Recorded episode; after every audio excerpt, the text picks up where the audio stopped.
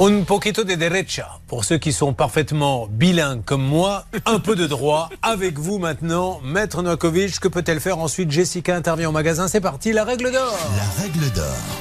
Oui, Julien, je suis tout à fait d'accord avec David, puisqu'en fait, l'achat date du 28 novembre 2021.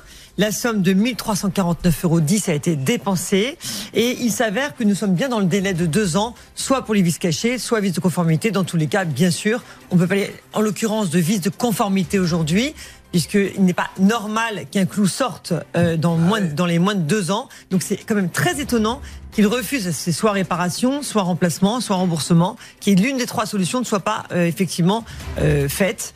Je comprends pas. Je comprends pas le refus. Stan me glisse un bon mot à l'oreille que je vais partager avec vous. Euh, dans le cas présent, la vis n'était pas cachée. Vous voyez, euh, vous- C'est clair. vis cachée. Bravo Stan. C'est très fin, bravo Ah oui, Stan. excellent, Stan.